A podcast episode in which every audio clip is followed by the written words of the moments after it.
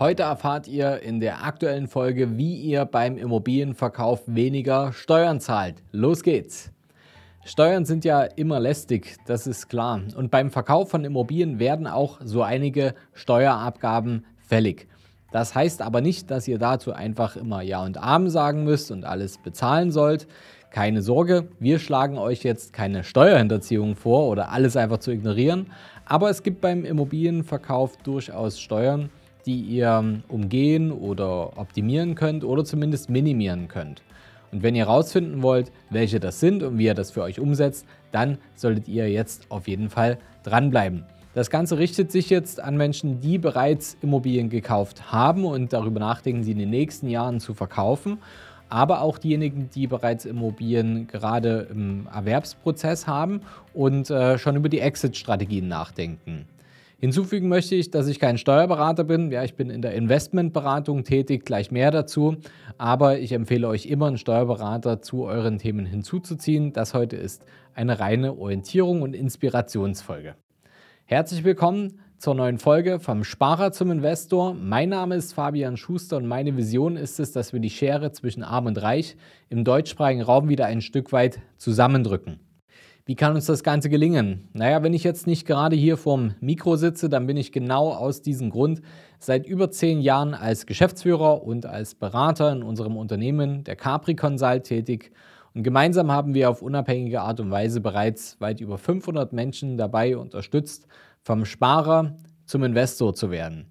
Und so konnten wir in Zusammenarbeit mit unseren Kunden nicht nur sechs, sieben oder sogar hohe achtstellige Vermögenswerte aufbauen, sondern diese eben auch erhalten und das auch in Zeiten von Inflation, Krisen, Krieg und so weiter. Und genau dieses erfahrungsbasierte Wissen möchten wir im Rahmen unseres Podcasts wie auch unseres YouTube-Channels vollkommen kostenfrei an euch weitergeben. Und passend zu unserem heutigen Thema sagte Benjamin Franklin einst, nur zwei Dinge auf dieser Welt sind uns sicher. Der Tod und die Steuer. Und wie recht er damit hat. Jeder Immobilienbesitzer muss sich früher oder später mit diesem Thema mal auseinandersetzen. Aber während der Tod tatsächlich unvermeidbar ist, können wir die Steuer zumindest teilweise umgehen. Am leichtesten hat es hier der Immobilien-Selbstnutzer. Denn wer im Jahr des Verkaufs und mindestens in den zwei vorangegangenen Kalenderjahren selbst in der Immobilie gewohnt hat, der kann diese laut aktueller Rechtsprechung komplett steuerfrei verkaufen. Ja, so schön kann es sein. Aber viele von euch sind Investoren und vermieten vielleicht eine Immobilie, bevor sie sich entscheiden, doch zu verkaufen. Da ist die Sache dann schon insgesamt etwas anders, aber auch hier könnt ihr die Steuern optimieren. Denn wenn ihr nämlich seit mehr als zehn Jahren im Besitz einer Immobilie seid, dann zahlt ihr ebenfalls aus aktueller Sicht keine Steuern auf die Gewinne. Alle, die früher verkaufen wollen, müssen sich leider mit der Spekulationssteuer anfreunden. Schauen wir uns doch mal an. Diese errechnet sich aus dem Veräußerungsgewinn und dem Einkommensteuersatz. Um etwas konkreter zu werden, machen wir das mal mit einem Beispiel. Also zunächst zum Veräußerungsgewinn. Was ist der Veräußerungsgewinn? Das ist die Differenz aus dem Verkaufspreis und dem Anschaffungspreis plus zusätzliche Anschaffungs- und Renovierungskosten sowie Verkäuferprovisionen.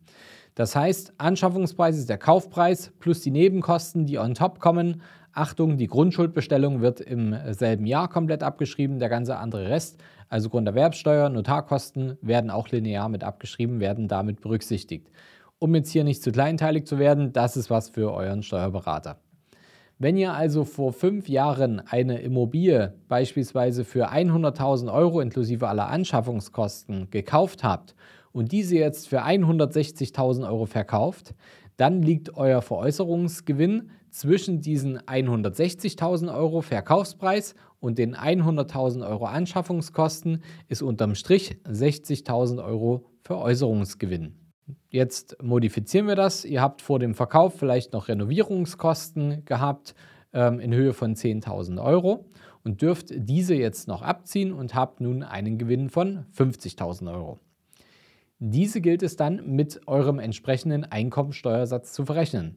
Also, was bedeutet das? Wenn ihr jetzt beispielsweise einen äh, Jahresverdienst habt von, nehmen wir mal 80.000 Euro brutto, dann kommen jetzt auf diese 80.000 Euro brutto kommen nochmal die 50.000 Euro on top.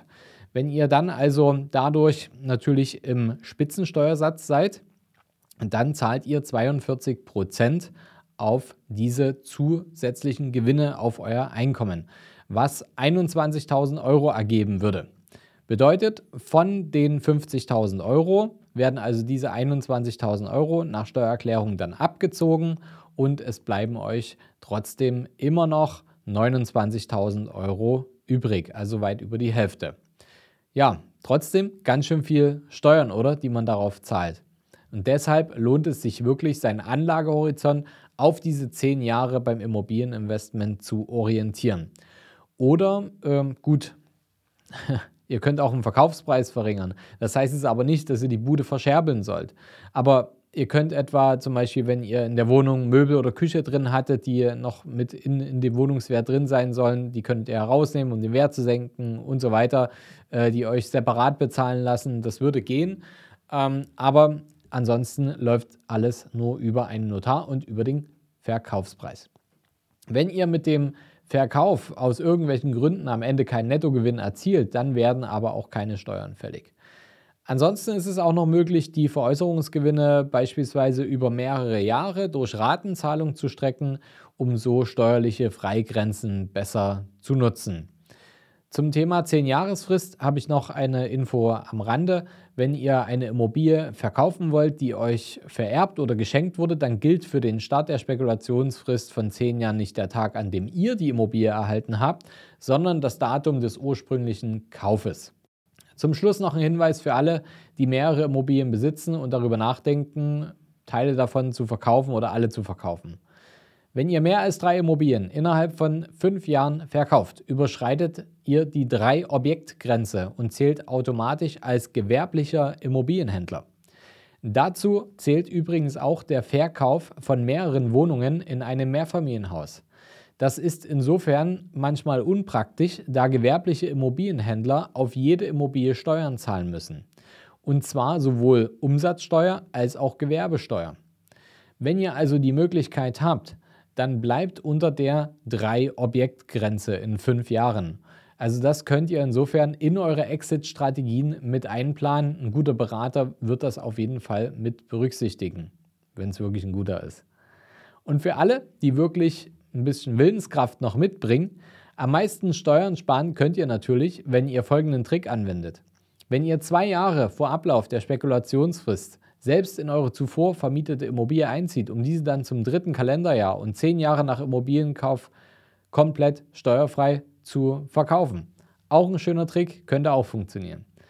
So, jetzt habt ihr hoffentlich einiges über die aktuellen Spekulationsfristen in Deutschland und den Immobilienverkauf gelernt, um euch später mal ein paar Steuern zu sparen. Wenn ihr noch mehr zu dem Thema Immobilien herausfinden wollt, dann hört auf jeden Fall mal noch in die Folge 194 rein. Die haben wir euch hier nochmal mit verlinkt. Da geht es um den idealen Standort beim Immobilienkauf. Und bevor ihr jetzt geht, dann schreibt uns doch mal noch, welche der heutigen Tipps ihr noch nicht kanntet. Also bis zum nächsten Mal. Abonniert den Kanal, denn nächste Woche gibt es wieder eine spannende neue Folge. Bis dahin, euer Fabian.